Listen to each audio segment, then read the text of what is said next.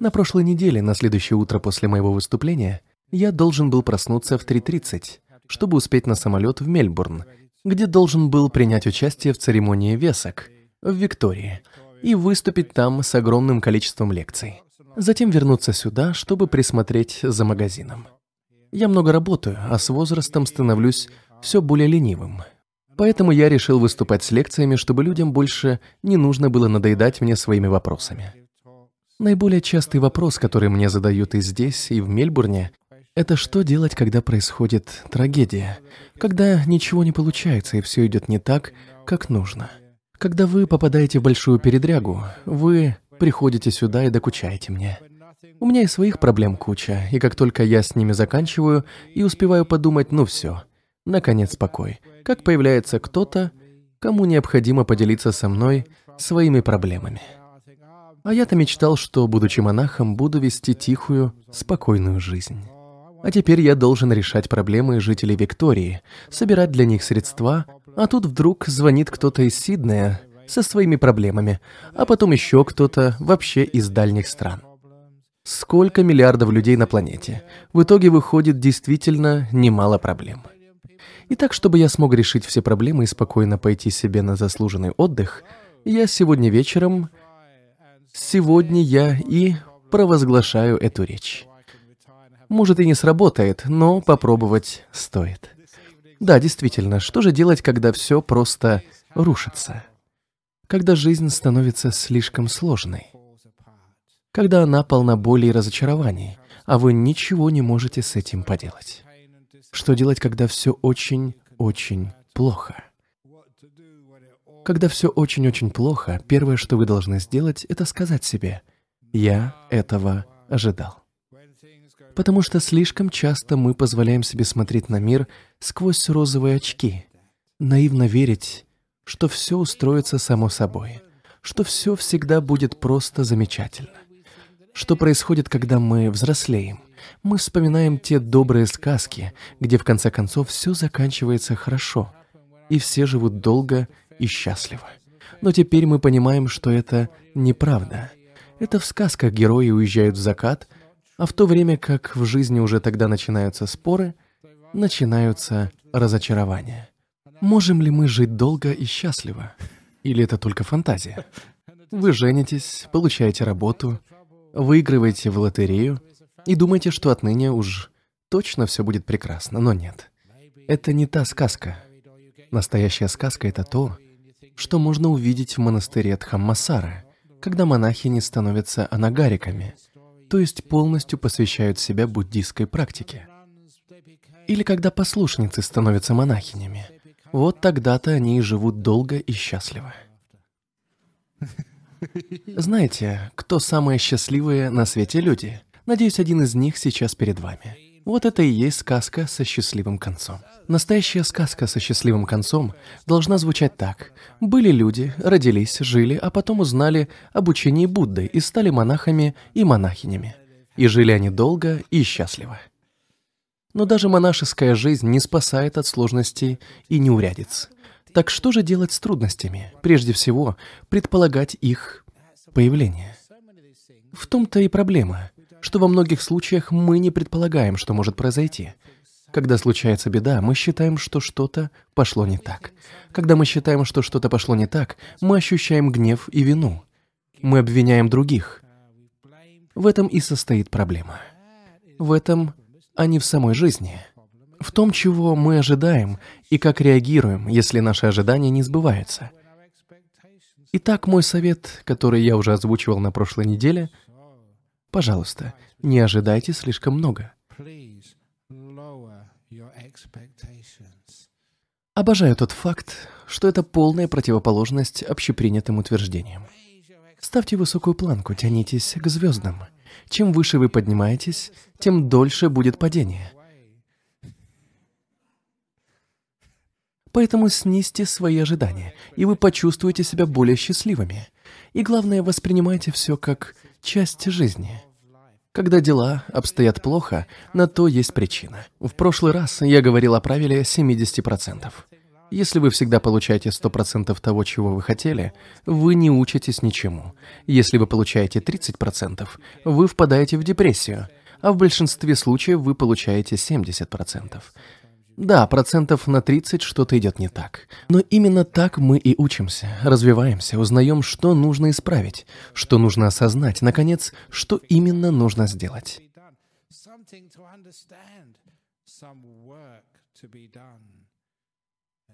Именно так, обучаясь, мы узнаем, почему случаются ошибки, выстраиваем стратегию, чтобы избежать этих ошибок в будущем.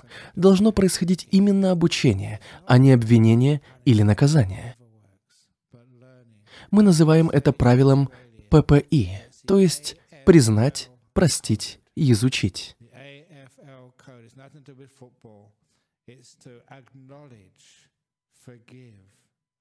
Что бы ни случилось, признайте это, осознайте. Да, ошибки делать больно. Простить значит не винить ни других, ни себя, ведь обвинение себя ведет к чувству вины. Необходимо изучить ситуацию, научиться новому. Это самое главное. А вот вам одна из самых лучших историй, которые я когда-либо слышал. Это классическая буддийская история, которую я немного изменил. Как я обычно и делаю, не рассказывайте истории одинаково. Меняйте их, адаптируйте, дайте им расти и расцветать. Итак, это история о мужчине, который убегал от тигра. Это история о том, что делать, когда становится действительно тяжело.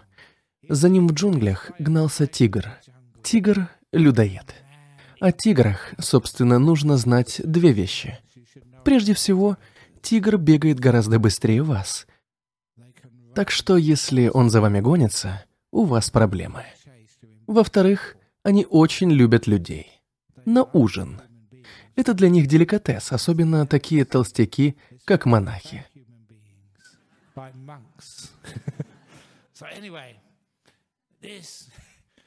Так вот, за тем мужчиной гнался тигр. Что тут поделаешь? Это была настоящая беда а тигр уже совсем рядом. Вдруг он увидел огромную дыру в земле, заброшенный колодец. Захватывающая история, правда?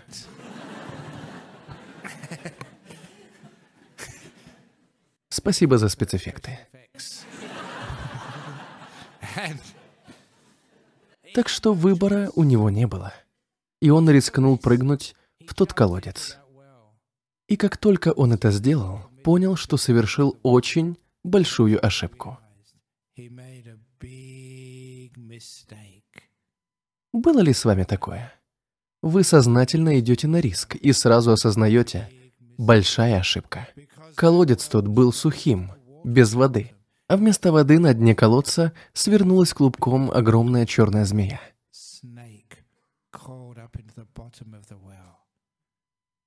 Мужчина инстинктивно ухватился за край колодца и смог остановить падение, ухватившись за торчавший из стены корень. Таким образом, он повис на том корне. Немного отдышался и посмотрел вверх. Тигр не хотел оставлять добычу. Он запустил лапу в колодец и пытался дотянуться до руки, которая держалась за корень. К счастью, корень, за который держалась рука, был достаточно низко. Тогда мужчина посмотрел вниз и увидел, что змея проснулась. Она подняла голову, раскрыла капюшон и как зашипела.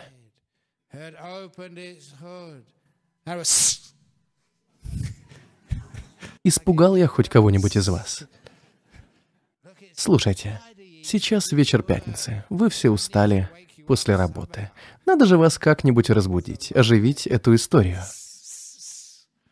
Она пыталась укусить мужчину за ноги, но они были слишком высоко, поэтому она вытянулась, стремясь добраться до него. Так он и висел между тигром-людоедом и ядовитой змеей. Размышляя, что делать дальше, как вдруг увидел, как из норы в стене колодца вылезли две мыши, черная и белая. И эти мыши начали грызть корень, за который он держался. Чтобы еще страшнее стало. Что же делать? Что бы сделали вы? Страшно. Чем дальше, тем хуже. Корень становится все тоньше, Тигр вверху, змея внизу. Но не таким был тот человек. Тот человек уже много раз бывал в буддийском храме. Он уже читал историю о том, что нужно открыть врата своего сердца, и точно знал, что делать. Для этого вы и приходите в подобные места, чтобы узнать. Если будете в джунглях, и с вами случится такая или подобная история, вы будете точно знать, что делать. Что же произошло дальше? Тигр тянулся лапой вниз, цепляясь за дерево, которое дрожало все сильнее и сильнее. А на ветке того дерева, прямо над колодцем, был улей.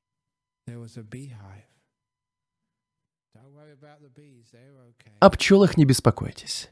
С ними все хорошо. А вот улей зашатался, и с него начал капать мед.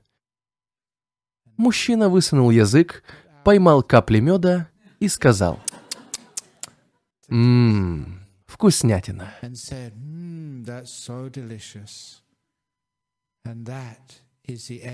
Конец истории. Эта буддийская история просто великолепна, потому что у нее нет завершения. Ведь жизнь тоже не заканчивается, не правда ли? Жизнь — это движение вперед. Думаю, что вы поняли мораль этой истории. Иногда в жизни вы чувствуете себя так, словно находитесь между тигром и змеей. Куда бы вы ни двигались, вас или съедят, или укусят. Во всяком случае, у вас проблемы. И долго вам не продержаться, потому что мыши, черная и белая, которые символизируют ночь и день, постоянно подгрызают ненадежную основу вашей безопасности. Корешок может оборваться в любой момент. Но это не имеет значения, потому что есть капли меда. И ваша задача, когда вы находитесь между тигром и змеей, успеть ими полакомиться. Ммм, объедение.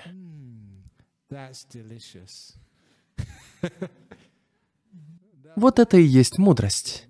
Именно это вы должны делать, когда дела обстоят плохо. Когда вы в большой беде, и вокруг одни проблемы, вы заболели раком, семья вас бросила, вы остались без денег, вы вот-вот попадете в тюрьму или того хуже, где-то неподалеку всегда падают капли меда. Попробуйте его. Ммм, объедение. Вы знаете почему. Ведь, как я уже говорил во время медитации, мы так волнуемся о будущем, что не имеем возможности насладиться вкусом меда прямо сейчас. Если же мы радуемся жизни, то со временем осознаем, что того, чего мы ждали с таким страхом, так и не произошло. Собственно, обычно происходит именно то, чего мы совсем не ожидаем. Оглянитесь, взгляните на свою жизнь. Она полна неожиданного. Многие ли из вас еще год назад могли представить, что вечером в пятницу после тяжелого рабочего дня вы будете в буддийском храме слушать монаха с его неудачными шутками?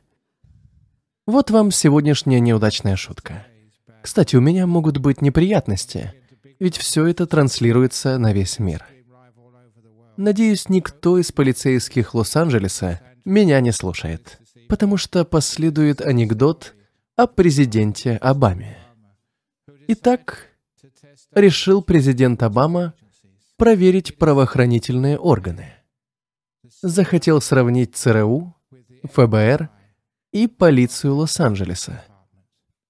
И дал им задачу, выпустив в лес кролика.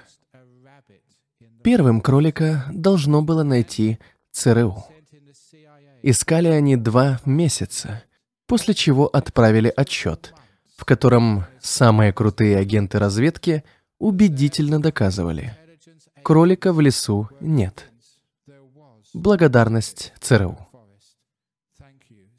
Потом за дело взялось ФБР. Искали упорно. Перестреляли половину деревьев в лесу и через месяц выступили с заявлением о том, что полностью согласны с ЦРУ. Кролика в лесу нет. Наконец направили туда людей из управления полиции Лос-Анджелеса. Те пробыли в лесу часа 3-4, после чего вернулись с сильно побитым медведем, который шел, подняв лапы вверх и кричал. «Ладно, признаюсь, кролик я, кролик».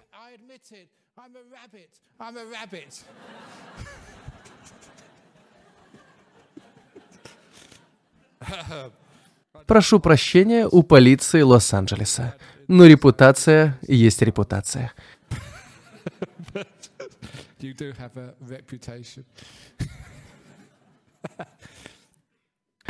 Так что я и есть тот монах, который так неудачно шутит. Но все равно всегда где-то рядом есть мед. Вы можете хотя бы посмеяться над жизнью. Иногда все летит кувырком – поскольку жизнь состоит из неожиданных событий. Как я и говорил, вот вы здесь, в буддийском храме, слушаете подобные шутки. Совершенно неожиданно. Вот я и подумал, а каким бы мог быть положительный финал истории? В моем варианте финала, потому что я всегда ищу позитив в жизни, как я уже говорил на прошлой или позапрошлой неделе в Малайзии, кстати, я собираюсь туда на следующей неделе.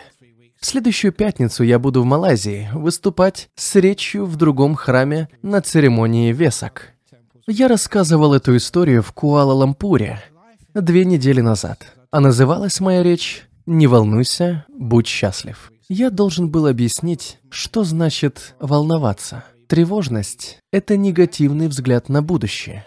Иными словами, это мнение о том, что в будущем нас обязательно ждет что-то плохое. Так поступают те, кто не умеет смотреть в будущее.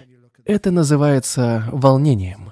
В будущее можно смотреть по-другому, если вы вообще хотите в него смотреть. Взгляните на то, что может произойти так, как вам нужно. Это называется надежда. Запомните мои слова. Если вы хотите заглянуть в будущее, не волнуйтесь, Надейтесь. Именно так. Не будьте счастливы, как всегда говорят, а надейтесь. Будьте надеждами. Люблю придумывать новые слова. Итак, запомните мои слова. Если вы уже хотите заглянуть в будущее, не беспокойтесь. Надейтесь. Итак, дела ваши плохи. Вверху тигр, внизу змея. Мыши подгрызают ненадежную основу вашей безопасности. Не беспокойтесь. Надейтесь. Вот как, по моему мнению, все должно закончиться. Тот тигр в какой-то момент наклонился слишком низко. Знаете, к чему приводит жадность, когда чего-то очень хочется, а никак не дотянуться? Сколько раз это случалось с вами? Тигр наклонился и свалился в тот колодец. К счастью, он не задел мужчину, а упал прямо на змею и раздавил ее, но и сам сломал шею. Поскольку оба врага погибли, мужчина смог спокойно выбраться из колодца и уйти домой. Все его страхи остались в прошлом, когда вмешалось неожиданное. Вот в этом и состоит задача. Если что-то в жизни идет не так, помните, где-то рядом есть мед, поэтому ешьте мед. Приятного вам аппетита. Ведь будущее всегда отличается от наших ожиданий. Оно всегда неожиданное, поэтому мы и получаем мед, а еще должны помнить другую замечательную историю о том, как устроена жизнь. Это пройдет. Это замечательная история о кольце императора, которую мне рассказали когда-то давно и которая мне очень помогла. То, что я монах, не значит, что у меня всегда все хорошо. Должен признаться, я довольно глупый монах. Считается, что монах должен вести такую себе милую и простую жизнь, Никаких забот, никаких обязанностей. А у меня этих обязанностей столько, что даже смешно. Сам не знаю, как это у меня выходит. Иногда, оглядываясь назад, сам удивляюсь, сколько я всего на себя взял. Немало забот. Как часто бывает, плывешь себе по течению, воспринимаешь все как есть, по-доброму, а чем добрее ты человек, тем чаще говоришь «да», и тем больше обязанностей на себя берешь. Но это хорошо, просто отдавать. Ведь отдавая, ты знаешь, что это пройдет. Иногда мне становится действительно тяжело. Люди больше не хотят быть монахами, покидают монастыри, что-то не получается в этом центре, в монастырях здесь или за границей. От тебя ожидают, что ты со всем этим разберешься. Давние знакомые не по своей вине попадают в серьезные неприятности, а ты должен им помочь. Ради всего святого иногда становится очень тяжело. Собственно, хочу вам сказать, если это произошло с вами, то один из лучших способов с этим справиться – это воспользоваться подходом, который называется «мусорка».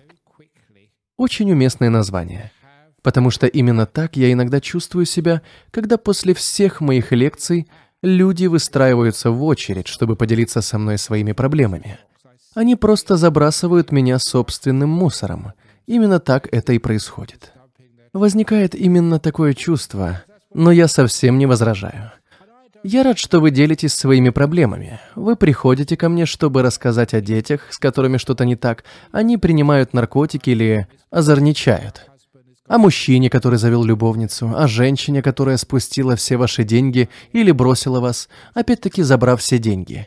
Или о том, что вы больны раком, и это просто катастрофа, вы умираете, жизнь заканчивается и о множестве других проблем. Человечность требует того, что приходится выслушивать все. И это, собственно, хорошо, что им есть кому рассказывать о своих переживаниях. Иногда все, в чем они нуждаются, это возможность высказаться и быть услышанными. Причина в том, что рассказывая, человек чувствует, что не все так плохо, ведь об этом можно поговорить. Мой учитель однажды сказал мне, что когда-нибудь я стану таким, как он. А он, Аджанчах, назвал себя помойкой, контейнером для хлама. Все приходили к нему, делились своими проблемами, но, по его словам, самое важное в том, чтобы быть свалкой, контейнером для хлама, это иметь дырявое дно. Дело в том, что все, с чем люди к вам приходят, попадает прямо к вам, и если ваше дно целое, вы рано или поздно почувствуете, что переполнены. Что касается меня, с чем бы вы ни пришли, как только вы уходите, я об этом забываю. И следующий человек приносит с собой другие заботы. Я выслушиваю все это, но ради всего святого я же не оставляю это в себе. Когда я возвращаюсь домой, я забываю обо всем услышанном. Разве не здорово быть на такое способным? Быть контейнером для мусора. Этакой идеальной свалкой для хлама. Это означает, что у вас достаточно места для всех забот, которыми делится следующий посетитель. Знаю, что некоторые психологи чувствуют профессиональное выгорание, я слышал, как они говорили об этом на совещании две недели назад. Причина выгорания в том, что они слишком много держат в себе. Если вы испытываете трудности, научитесь их отпускать. Иначе, если вы это не сделаете сегодня, у вас уже не будет сил справиться с теми трудностями, которые придут завтра. Знаете, трудности появляются постоянно, но они и проходят. Это мне и нравится в истории, которую я хочу рассказать, о кольце императора – Потому что император стал... Вы же знаете, кто такой император, не правда ли? Это вы. Вы являетесь императором вашей жизни, вашего тела, вашей маленькой семьи, вашего мира. В этой истории император был молодым парнем, который еще не приобрел достаточный жизненный опыт. Пока все было хорошо, он был уверен, что жизнь устроена именно так, что он так и будет веселиться на вечеринках, устраивать праздники и прекрасно проводить время, что, в общем-то, правильно. Если все в жизни хорошо, радуйтесь жизни. Но воспринимая свою беззаботную жизнь как должную, он не осознавал, что она когда-нибудь закончится. Это означало, что он не был готов к другой жизни. А потом наступили тяжелые времена. Во-первых, он их не ожидал, во-вторых, не знал, что ему делать, а потому чувствовал себя подавленным и раздраженным, сердился на других и на себя за совершенные ошибки. Он чувствовал себя некомпетентным, не мог ничего поделать, просто сидел у себя в комнате, полный тяжелых мыслей, слез, гнева и печали. Он не находил способа решить проблемы. У императора, конечно, было много министров, которые должны ему помогать, но обязанность заботиться о короле не означает, что вы можете приказывать ему, что делать. Он вас не послушает. Это как в семье. Мужчина не будет прислушиваться к советам, ровно как и женщина ни за что не будет слушаться. Здесь нужно быть не только умным, но и хитрым. Что же сделали министры? Они взяли кольцо. Это было простое маленькое колечко, но на внешней его стороне были написаны бессмертные слова – И это проходит. Именно это они выгравировали на внешней стороне кольца. Я уже рассказывал эту историю много лет назад. И некоторые люди действительно сделали себе такие кольца. Пошли к ювелиру и попросили выгравировать эти слова. Они показывали мне их, и там было написано «И это проходит». Так же, как на кольце императора, ведь тот император не расставался с кольцом ни на минуту, как ему и советовали. Это изменило всю его жизнь. Когда было трудно, когда было много проблем, когда становилось просто невыносимо, он смотрел на кольцо, а оно говорило ему, что это пройдет. И так и происходило на самом деле. Это не простая теория, это правда. Вы все многое пережили, но вы оставили это в прошлом. Как бы ни было плохо, это не навсегда. Это правда, в этом суть жизни. Простая правда, которую мы стараемся лучше понять здесь сегодня. Напомните себе, иногда мы теряем путь во тьме. Мы, как говорится, не видим света в конце тоннеля, и это становится еще одной проблемой. Потому что мы чувствуем себя все более подавленными – потому что не видим конца нашим несчастьям. То кольцо могло бы вам напомнить, как бы ни было трудно, это кончится, это не навсегда. Помню, я говорил об этом многим узникам, с которыми встречался в тюрьмах.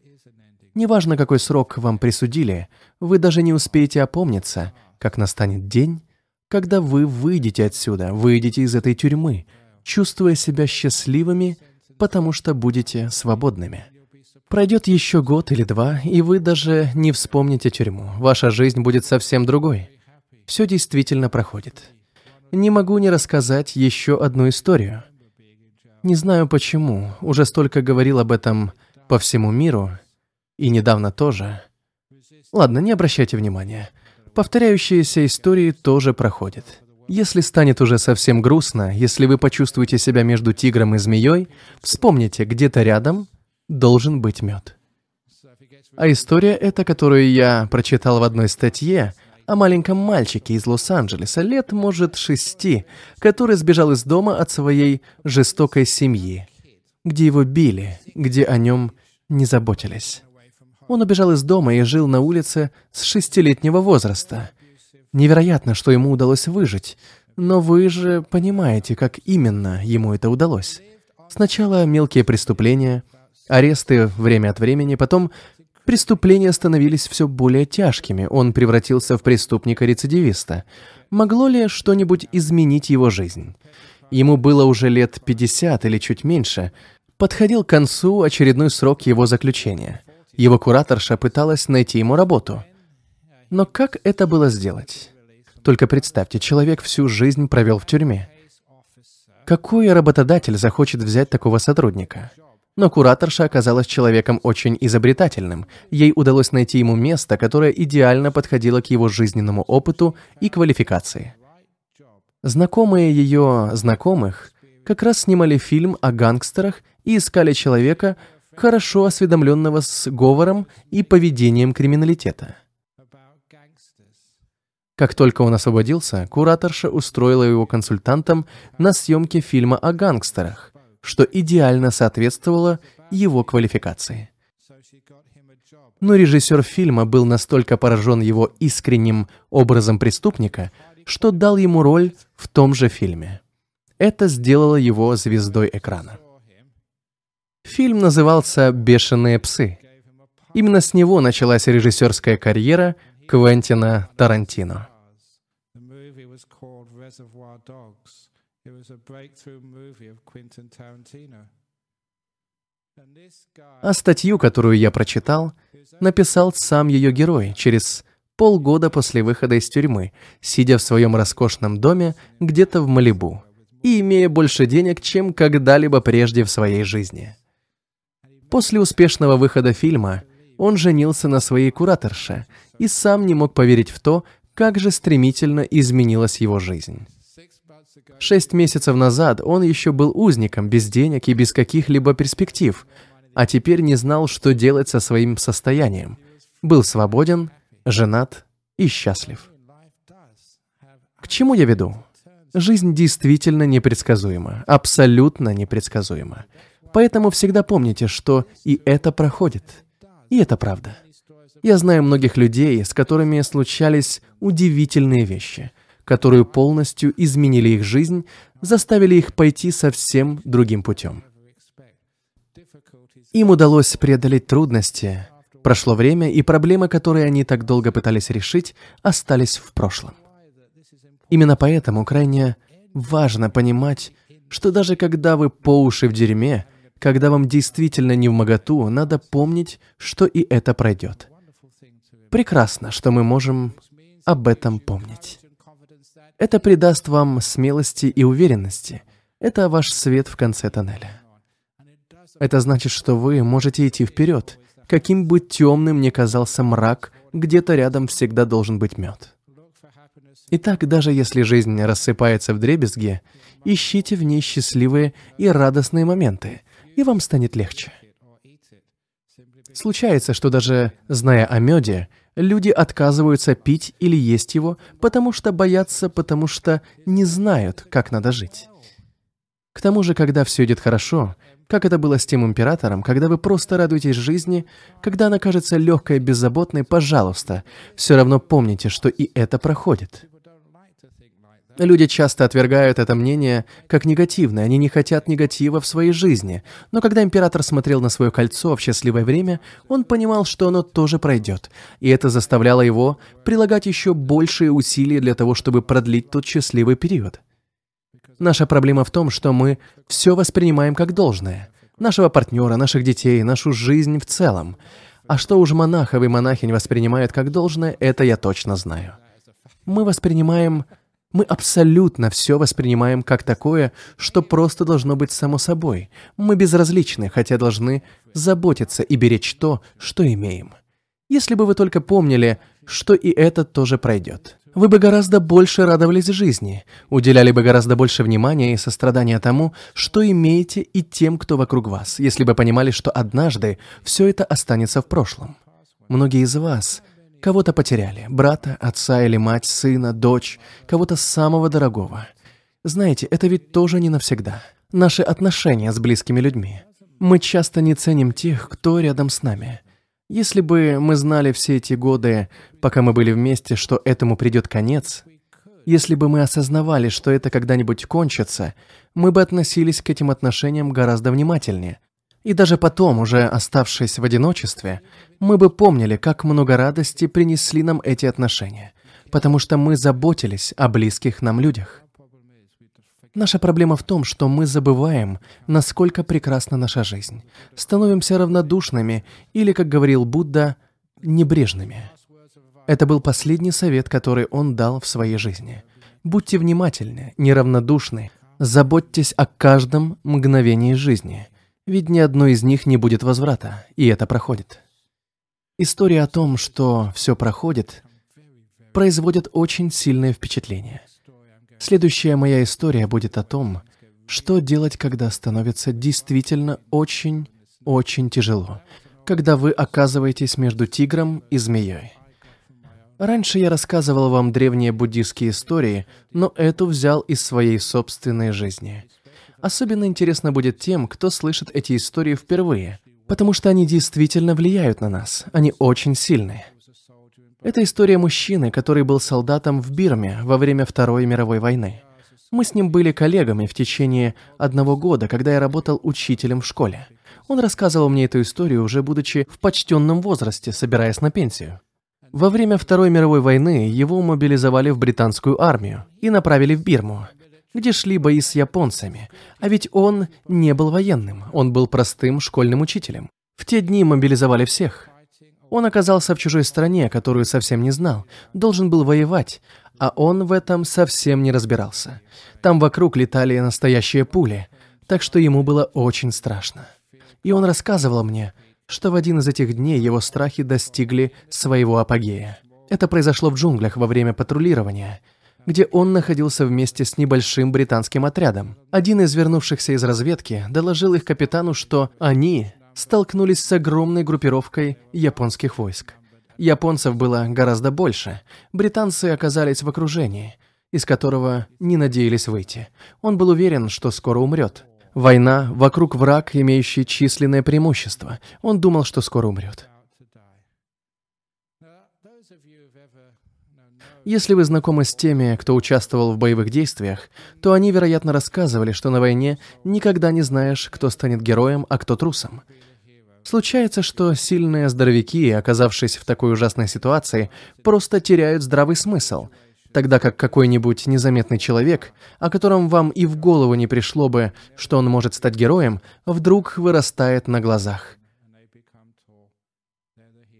И вот он почувствовал, как его переполнило чувство героичности и решил, что должен стать героем.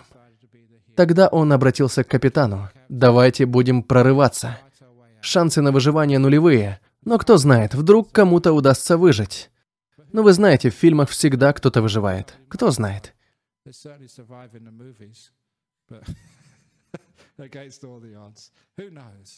И вообще, если уж суждено умереть, то давайте хотя бы прихватим нескольких врагов с собой. Это был бы героический поступок, поступок настоящих мужчин. Он предложил попытаться выйти из окружения, но капитан ответил, «Нет, мы этого не сделаем. Это приказ». И они должны были выполнить этот приказ. Капитан приказал им сесть и выпить чаю.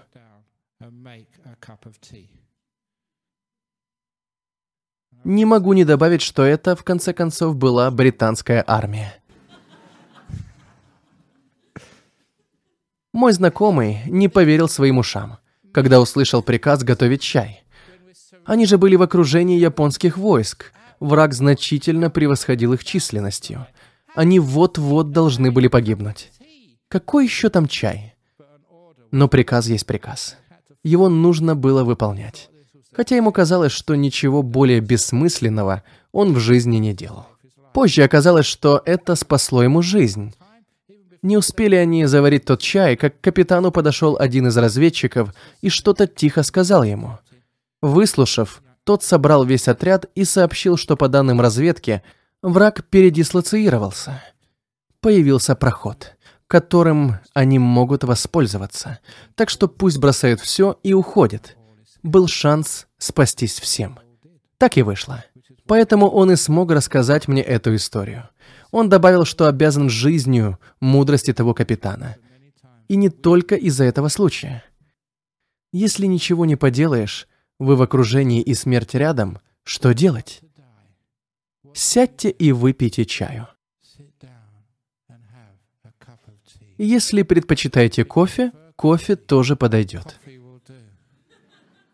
Напиток, конечно, не имеет значения.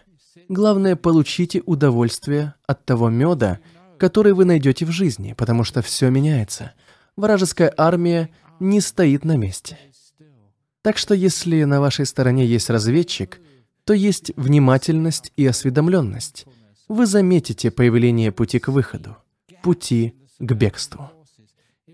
Если вы подождете, вы найдете этот путь и сможете избежать опасности. Проблема подавляющего числа людей в том, что в затруднительной ситуации, когда они окружены врагами, когда смерть близко, они чувствуют себя растерянными, грустными, раздраженными или подавленными.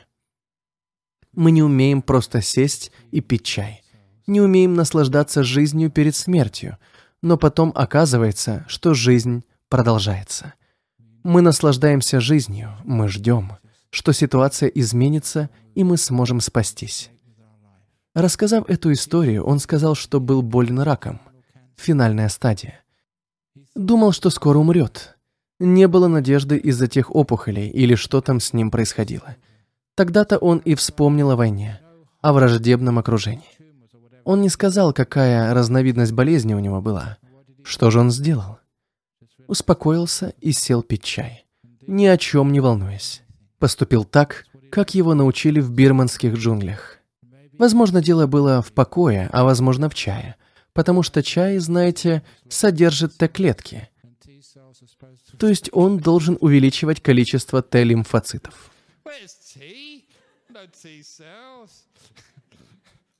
Ну ладно, я не врач и не медик.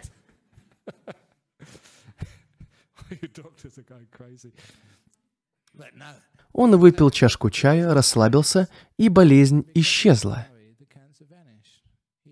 Он спасся. Он нашел выход. Прекрасный совет для каждого, кто в беде, окруженный врагами и не находит выхода, или случалось что-нибудь другое. Горе, умер кто-то близкий, вы не знаете, как жить дальше. Финансовые проблемы или вас покинул любимый человек, вас унизили, и вы не знаете, что делать.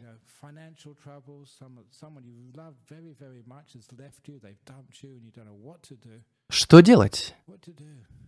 Вы окружены врагами, вокруг вас страдания, смерть или что-то похлеще. Что нужно сделать, так это сесть и выпить чашку чая. Расслабьтесь. Вспомните, что будущее непредсказуемо. Оно всегда может измениться. Если вы это осознали, вы готовы.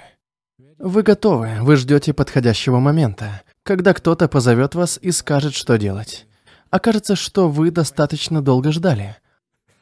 Именно так мы должны поступать, когда сталкиваемся с большими проблемами. Именно это мы должны делать, когда мы готовы. Короче говоря, это значит, если ничего не поделаешь, ничего и не делайте. Отдохните, радуйтесь жизни. То есть найдите в ней тот мед, который всегда где-то рядом. Мы часто проходим мимо радости жизни, не замечая их, потому что слишком волнуемся о будущем, о том, что должно произойти. Много ли у вас счастливых моментов в жизни? Вряд ли их достаточно, потому что мы слишком переживаем. Если что-то можно сделать, то сделайте это. Но ведь если ничего не попишешь, то просто посмакуйте мед. Выпейте чашку чая, наслаждайтесь моментом. Даже когда все идет не так, как нужно, пожалуйста, наслаждайтесь. А почему бы и нет? Больше все равно делать нечего. Таким образом, не только ваш разум остается бдительным. Вы наполняете себя энергией, радостью, надеждой, то есть готовитесь к действиям. Итак, если делать нечего, то не делайте ничего. Если же что-то можно сделать, приложите к этому максимум усилий. Даже если речь идет просто о детях-неслухах. Иногда их нужно отпустить. Иногда все, что вы можете сделать, это ждать их звонка. Ждать, пока они придут к вам со словами «Мама, мне нужна твоя помощь».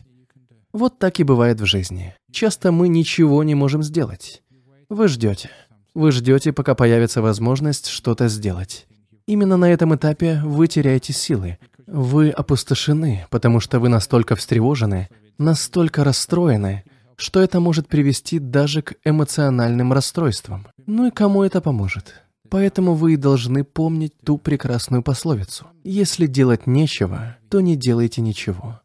Если же что-то можно сделать, приложите к этому максимум усилий. Но при этом нужно понимать, в чем разница. Когда именно ничего не делать, а когда делать все возможное. В заключение расскажу вам историю о том, как много лет назад премьер-министр Великобритании Гарольд Макмиллан давал интервью во время так называемой «шестидневной войны». Она шла между Израилем, с одной стороны, и Иорданией, Сирией, Египтом и еще кем-то, не помню, но многими странами с другой. Ее называли «шестидневной войной».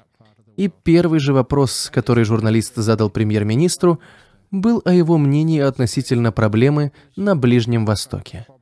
На что премьер-министр без колебаний ответил, «Сэр, на Ближнем Востоке нет проблемы».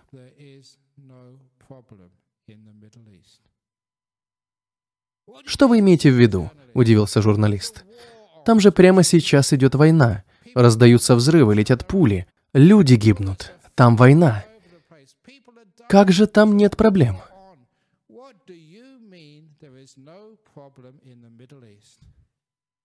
На что государственный деятель спокойно ответил, «Сэр, проблема – это задача, которую можно решить. Ситуация на Ближнем Востоке не имеет решения, потому она не может быть проблемой».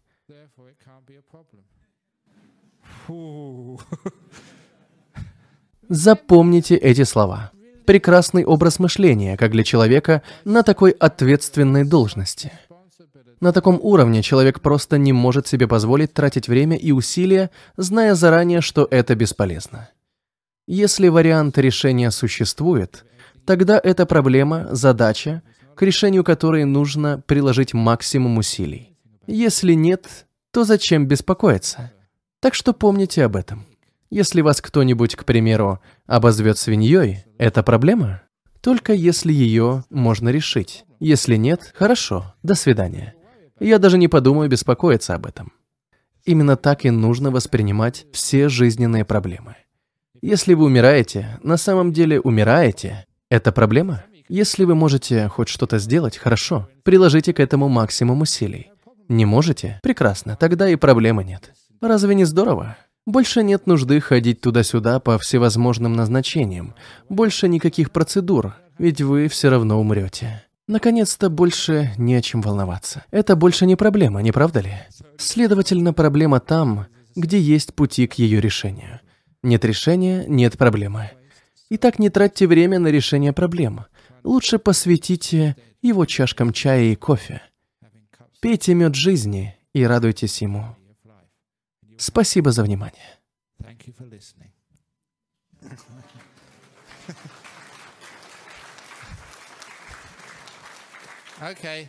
Прежде чем перейти к вопросам из Филадельфии, Нидерландов и Индии, есть вопросы из зала. Да.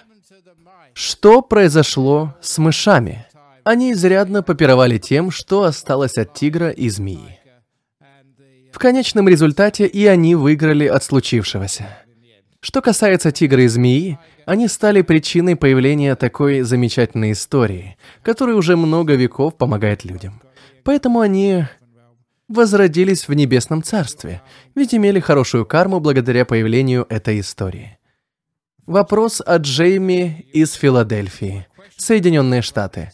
Могут ли ожидания быть слишком низкими? Нет, посмотрите на меня, я монах.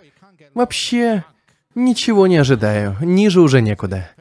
Я не завишу ни от каких ожиданий. Не жду денег, не жду пенсии. Когда я выступаю, то не жду ничего, не жду уважения. Иногда и чашки чая не дадут.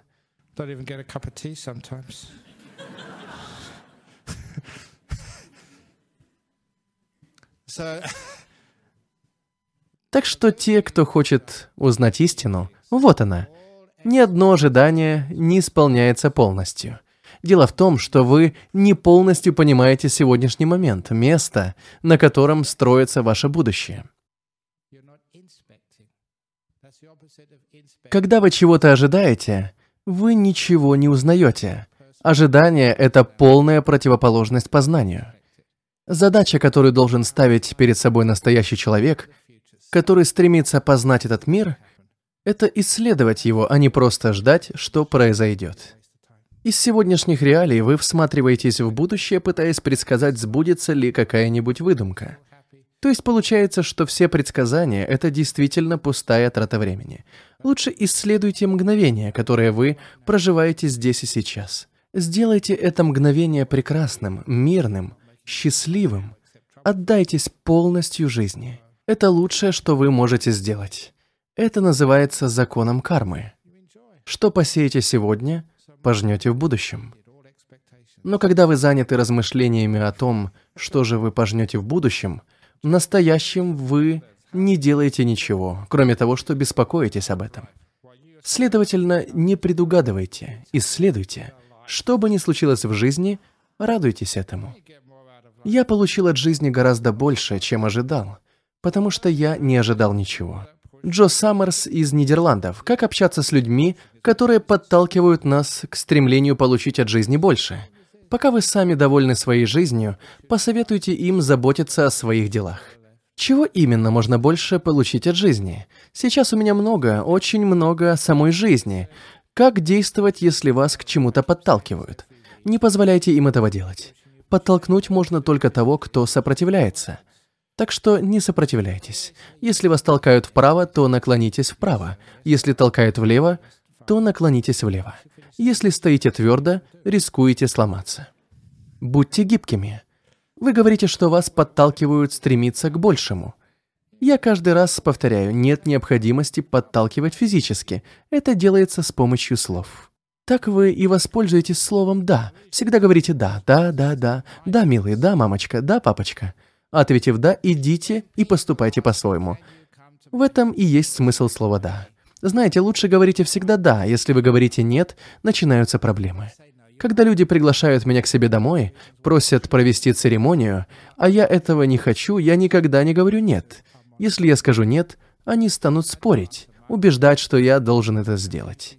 Я отвечаю, что спрошу об этом монахов, когда на следующий день вернусь в монастырь. Я так и делаю. Объясняю монахам, что не хочу идти и спрашиваю, не могли бы они сказать «нет». Они говорят «нет». Ну что ж, я спросил, они сказали «нет». Всегда старайтесь переложить ответственность на кого-нибудь другого. Есть, правда, и другой способ. Когда меня к чему-то подталкивают, я отвечаю, что подумаю об этом. Есть вещи, о которых я уже много лет думаю.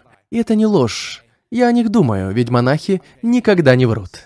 Хорошо, есть одна шутка, сексистская, но смешная, поэтому я заранее прошу прощения у всех женщин. Мне рассказали ее много лет назад. Она не касается Австралии, только других стран, так что простите меня. Это история о разнице между дипломатом и леди. Я влипну в неприятности из-за этого, но уже слишком поздно. Так в чем же разница между дипломатом и леди?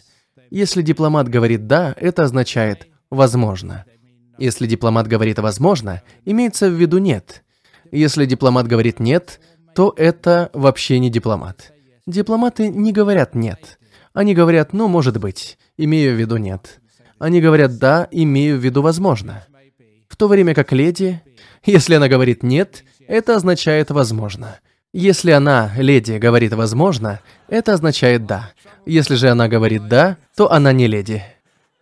Точно буду иметь проблемы. Прошу прощения, простите, пожалуйста. Когда я услышал это 20 лет назад, мне было смешно. Точно побьют меня за это. Надо будет быстро отсюда убраться, пока не началось. Но я вижу, что вы поняли юмор этой истории, рассказанной 20 лет назад. Как бы там ни было, не позволяйте себя ни к чему подталкивать. Это очень важно, потому что иногда давление со стороны нашего окружения становится помехой тому, чего мы действительно хотим. Мы не сможем почувствовать полноту и насыщенность собственной жизни, если всегда идти на поводу у других, если всегда будем угождать им. Если ваша жизнь состоит исключительно из попыток вести себя в соответствии с чужими ожиданиями, из попыток угодить другим людям, вы в конце концов никому не сможете угодить, а меньше всего себе. И так пора успокоиться, стать собой, и вместо погони за чужими целями стать, наконец, уверенными в себе, счастливым человеком. В конце концов, все мы стремимся именно к этому. Да и напоследок вопрос от Моны из Индии. Что вы думаете о людях, которые кончают жизнь самоубийством? Когда психические, физические или финансовые проблемы становятся сильнее их. Эта беда есть, и это абсолютно неправильный путь решения проблем, даже если они сильнее вас. Вы можете чувствовать, что проблемы выходят за рамки ваших психических, физических или финансовых возможностей сейчас, но так будет не всегда. Это пройдет, только подождите. Осознание того, что все проходит, ваш свет в конце тоннеля, который дает нам надежду. Да, все изменится к лучшему потому что именно так всегда и бывает. Не беспокойтесь, надейтесь. В том-то и беда. Люди кончают жизнь самоубийством, потому что не видят света в конце тоннеля. Единственное, в чем они видят спасение, это еще большая беда. Просто дайте им надежду, покажите другие возможности. Да, над вами тигр, под вами змея, черная и белая мыши подгрызают основу вашей безопасности. Вам больше не в моготу держаться, но вы не знаете, что произойдет через мгновение. Это я к тому, что, получив сегодняшнее наставление, вы действительно имеете достаточную психическую, физическую и финансовую силу и мощь, чтобы продержаться еще немного и подождать, что будет дальше. Не знаю, кто из вас сможет действительно пропустить эти наставления через себя, но вы должны понимать, в ситуации, когда вы окружены врагом, когда все выглядит очень плохо, необходимо продержаться еще немного, потому что все проходит. И тогда вы увидите, что вам все удалось. Вы выбрались из передряги. Вы смогли. Многие проходят через это. Самоубийство не выход, потому что, согласно философии буддизма, даже убив себя, вы все еще остаетесь здесь, поток вашего сознания остается здесь. И у вас возникает мысль, что же такое, я даже убить себя не могу. Я все еще здесь. Вот это точно вгонит вас в депрессию.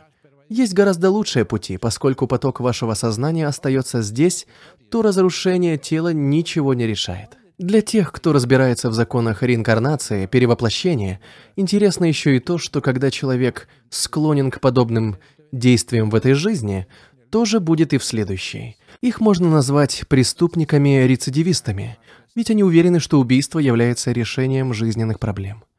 И они поступают так снова, снова и снова, с каждой последующей жизнью. Понимаете, так вы с проблемами не покончите. Иногда необходимо подняться, посмотреть в лицо собственным невзгодам и понять, что они не вечны. Как бы ни было плохо, это не навсегда. Я уже рассказывал несколько недель назад, когда я был болен, мне было очень-очень тяжело. Было это в больнице, что называется третьего мира, в Убоне, в Таиланде лет 35-37 назад. И мне было очень-очень плохо. Первый вечер. Представьте себе тиф, самочувствие ужасное, на грани жизни и смерти, а медсестра идет домой в 6 вечера. Проходит час, а ночной медсестры все еще нет. Я спросил монаха, который лежал со мной в одной палате, не нужно ли нам кому-то об этом сообщить. А что, если что-нибудь случится ночью? Некому будет помочь. Монах на это ответил, что в этой больнице нет ночной медсестры, только та, которая работает днем. А если вдруг что-то произойдет ночью, то это плохая карма. Это как-то не придавало уверенности. Медсестры работали фактически полдня, а ночью можно было надеяться только на самого себя. Вокруг тяжело больные люди, а никакого звонка вызова нет. Хоть кричи, все равно никто не придет на помощь. Вот такая больница. Как бы там ни было, но после двух или трех недель тяжелой болезни ко мне наведался Аджан Чах. А он к тому времени уже был большой знаменитостью. И вот так просто пришел меня навестить. Мне было так приятно, я почувствовал такое счастье и облегчение, ведь великий учитель пришел навестить меня. Ага. Эйфория длилась недолго, секунд так пять, поскольку великий учитель подошел ко мне и сказал «Брамавамсо». Это полное имя. Не просто Аджан Брам, а Брамавамсо. Ты или поправишься, или умрешь. И ушел.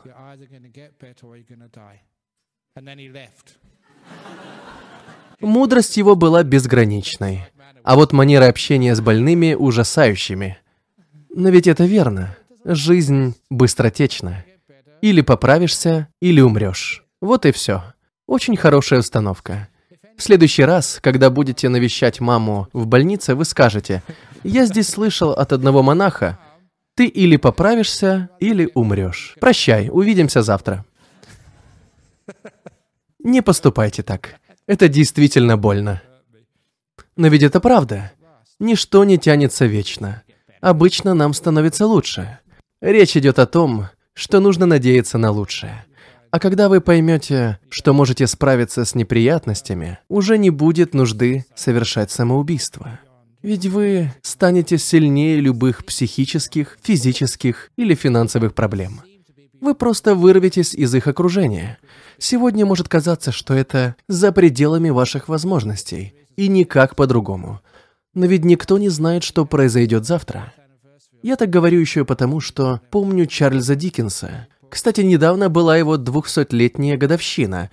В одном из его лучших произведений, в Дэвиде Копперфильде, если не ошибаюсь, был некий мистер Микобер. Никогда о нем не забуду. Когда он попадал в тюрьму за неуплаченные долги, а действие происходило в Англии полторы сотни лет назад, так что если вы не платили долги, вас сажали в тюрьму на несколько месяцев или дольше. И так, когда его вели в тюрьму, он каждый раз говорил «как-то оно будет, как-то оно будет». Очень положительно мыслил мужчина, даже по пути в тюрьму. Ничего, как-то оно будет. В конце по сюжету так и происходило. В романах Диккенса он был типичным персонажем надеждой, поэтому и преуспевал. Умел справляться с неприятностями. Помню, в детстве, читая о нем, я думал, хочу быть таким, как он. Какие бы неприятности вас не постигли, как-то оно будет. Если вам, например, не хватает денег, как-то оно будет. Если вы попали в тюрьму, как-то оно будет. Если вы заболели раком, как-то оно будет. Так что надейтесь, и вам откроется гораздо больше возможностей, потому что, как вам скажет любой врач, здоровье и успех зависят от нашего психологического состояния.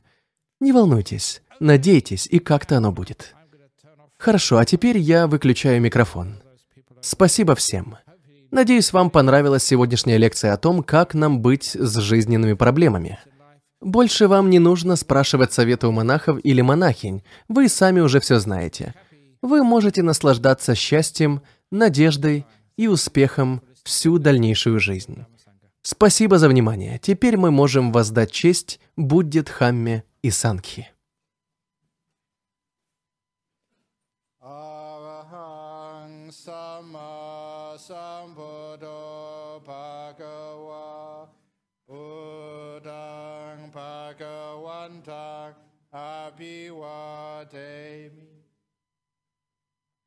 Sawakato Bhagavata Dhammo Dhammang Namasami Supatipano Bhagavato Sawaka Sango Sangang Namami